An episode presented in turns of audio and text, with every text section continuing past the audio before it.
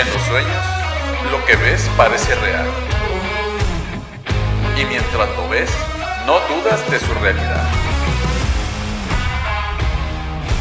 Tú determinas lo que sucede. De no ser así, estarías en el sueño de otro.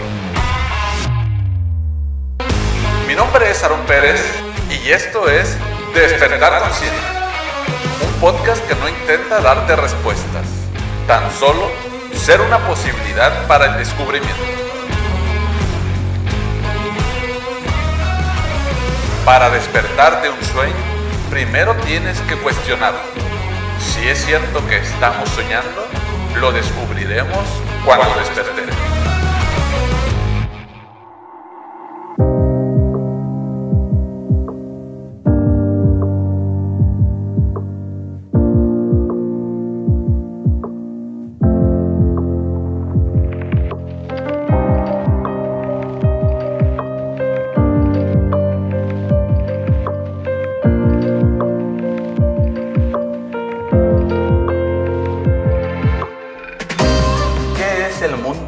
Sino un concepto.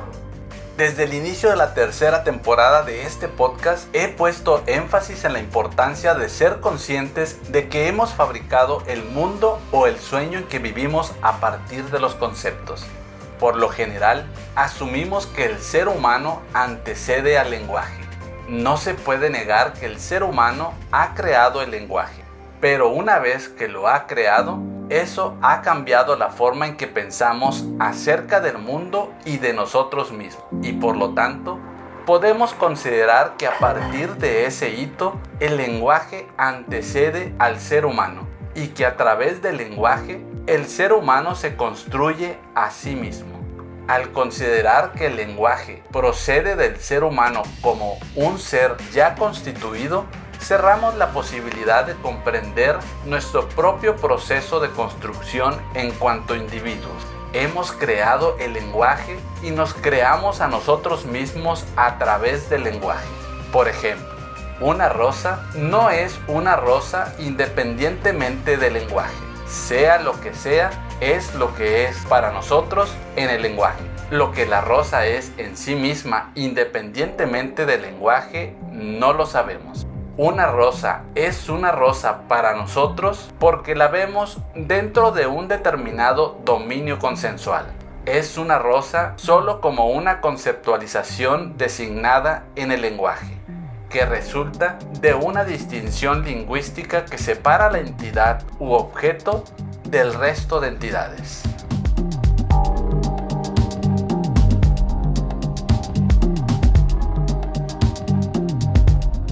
No estoy negando que para que seamos capaces de hablar no deban darse ciertas condiciones biológicas. El biólogo chileno Humberto Maturana lo deja muy claro al recordarnos que solo podemos hacer lo que nuestra biología nos permite y que no podemos traspasar los límites de nuestras capacidades biológicas.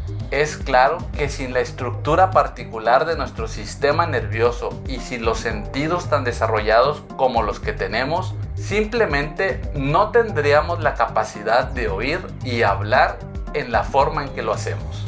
Aún así, el lenguaje no es generado por nuestras capacidades biológicas. Por ejemplo, los llamados niños lobo, aquellos niños encontrados en la India entre 1841 y 1895, fueron criados en la selva por lobos y no por seres humanos y aun cuando contaban con las mismas capacidades biológicas, no desarrollaron lo que conocemos como el lenguaje humano.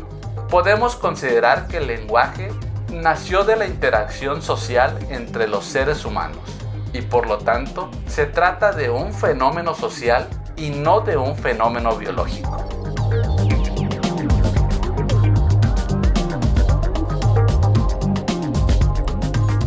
¿Qué es un concepto sino un pensamiento al que su creador le otorga un significado especial?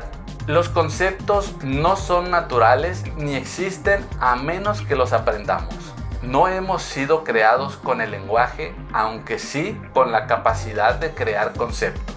Las palabras, símbolos o signos no existen por sí mismos. Esa es la razón de afirmar que los conceptos mantienen vigente el mundo y al mismo tiempo no pueden ser usados para demostrar su realidad. Todos y cada uno de los conceptos han sido creados dentro del mundo, han nacido y han crecido a su sombra y se han amoldado a las costumbres y maduran de acuerdo con el pensar del mundo, es decir, de acuerdo con la forma de pensar de los seres humanos al ser producto de la imaginación, no son capaces de representar la verdad. Incluso muchos de ellos han nacido del miedo, lo cual no hace más que distorsionar la realidad.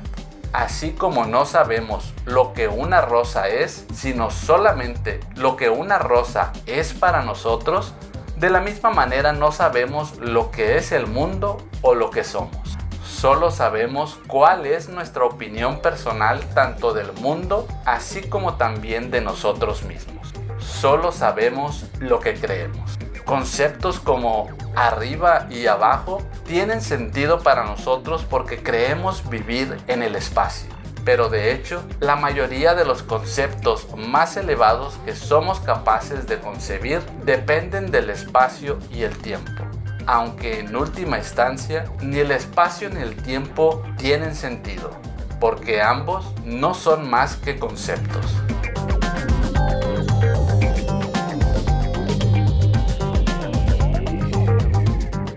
Mientras la percepción perdure, habrá necesidad de conceptos. Y nuestra tarea, si queremos despertar del sueño del mundo, es cuestionarlos y cambiarlos. Si hablamos de la verdad, tenemos que partir teniendo claro que la verdad no tiene opuestos ni puede cambiar.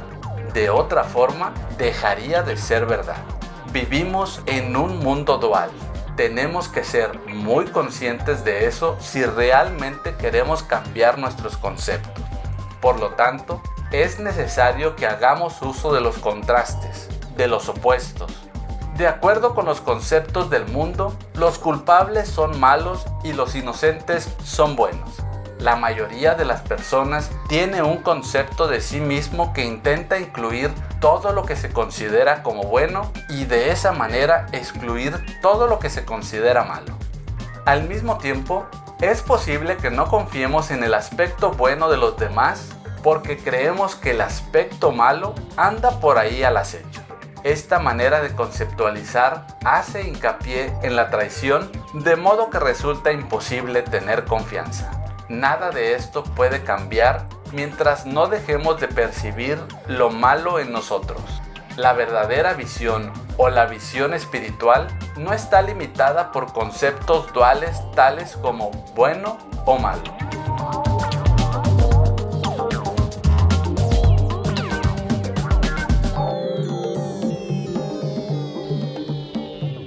Todos los conceptos son potencialmente polémicos y quienes buscan controversia la encontrarán. Por otra parte, quienes buscan clarificar es seguro que también lo lograrán.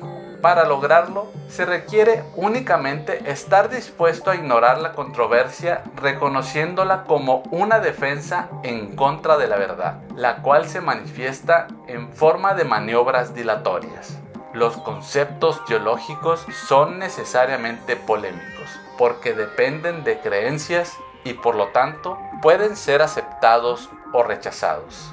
Esta es la razón por la que una teología universal resulta imposible, mientras que una experiencia universal no solo es posible, sino necesaria. Dicho de otra manera, que todos pensemos y actuemos de la misma manera en relación al concepto de amor es prácticamente imposible. Sin embargo, que todos experimentemos el amor sí es posible, porque eso está más allá de cualquier forma de conceptualizarlo. Y para eso es necesario que nos liberemos de los conceptos, porque mediante ellos intentamos determinar qué es el amor y cómo debe experimentarse. Si somos capaces de lograrlo, será posible vivir con mayor equilibrio y reducir la incertidumbre. Sin embargo, es obvio que para poder compartir una idea es necesario hacer uso de las palabras. pero no debemos perder de vista que son simbólicas y no pueden expresar lo que se encuentra más allá de todo símbolo. La verdad es difícil de explicar precisamente porque las palabras son símbolos y lo que es verdad no necesita explicación. En este sentido, tenemos que tener en cuenta que el ego es el único que pregunta porque es el único que duda.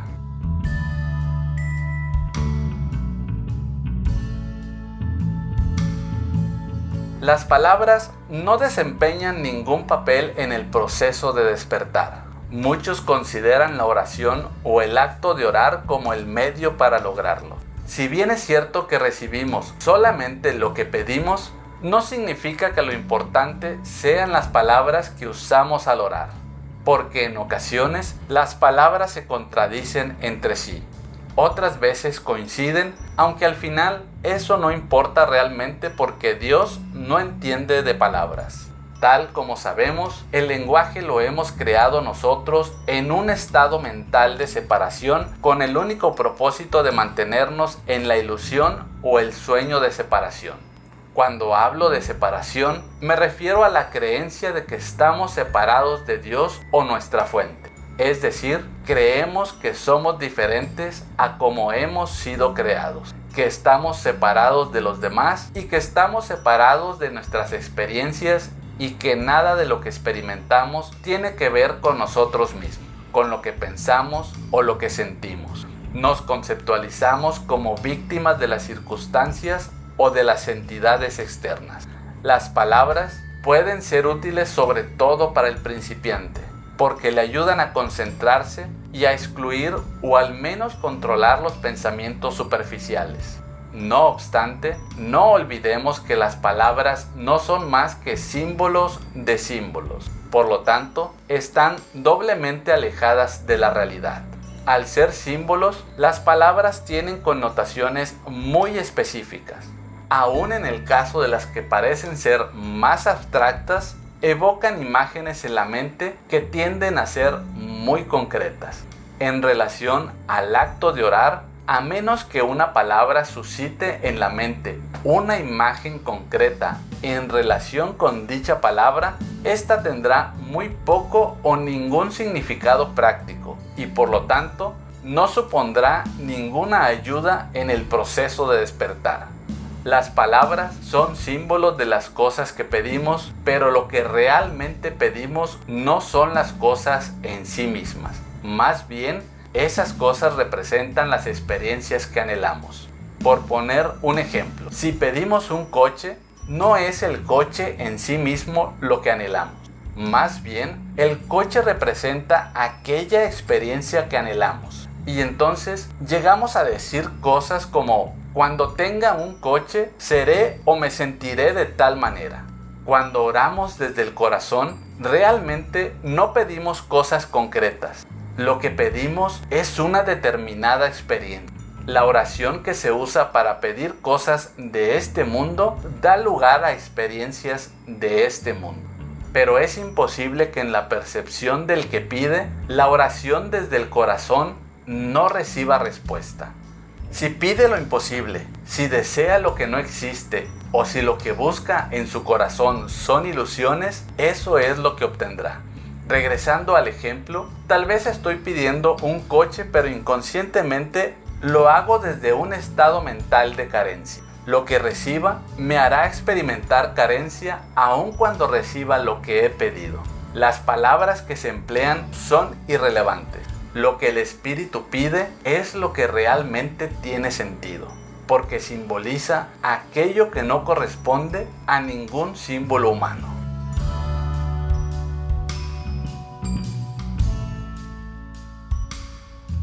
La idea de un concepto del yo personal o autoconcepto tampoco tiene sentido, porque no sabemos cuál es el propósito de tal concepto y por lo tanto no podemos imaginar lo que es. Sin embargo, todo aprendizaje que el mundo dirige comienza y finaliza con el único propósito de que aprendamos un concepto acerca de nosotros mismos, porque de esa manera elegimos acatar las leyes de este mundo y nunca nos aventuramos más allá de sus caminos y perdemos de vista el concepto que tenemos de nosotros mismos.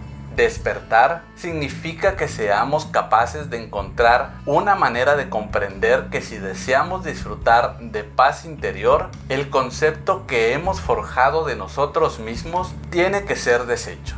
Desaprender este autoconcepto no es posible excepto por medio de lecciones cuyo objetivo sea enseñarnos que somos algo más de lo contrario, solo estaríamos intercambiando lo que ahora creemos por la pérdida total de nuestro ser, lo cual nos llenaría de un temor más grande.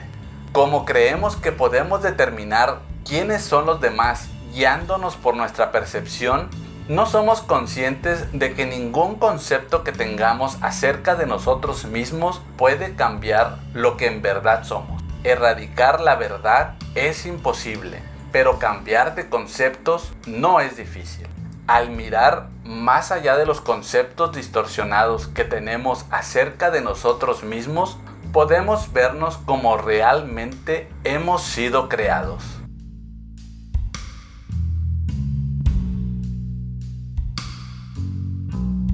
Todo lo anterior significa que debemos evitar el uso de las palabras cuando queremos transmitir algo? Por supuesto que no.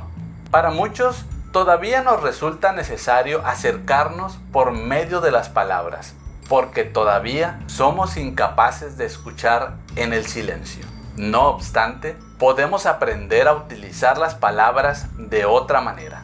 En la medida en que dejamos de intentar decidir por nuestra cuenta lo que tenemos que decir, podemos permitir que se nos inspiren las palabras, aceptar y expresar las palabras que se nos inspiran tal como las recibimos sin intentar controlar lo que se dice.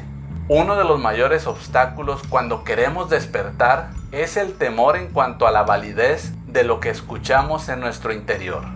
Y en efecto, lo que escuchamos puede ser sorprendente. Además, puede parecer que no tiene nada que ver con la forma en que percibimos nuestros problemas pero no somos conscientes de que por lo general no son más que juicios que están basados en todos nuestros conceptos, mismos que nos convendría abandonar. Se trata de no juzgar las palabras que nos vienen a la mente, sino más bien transmitirlas o actuar con confianza.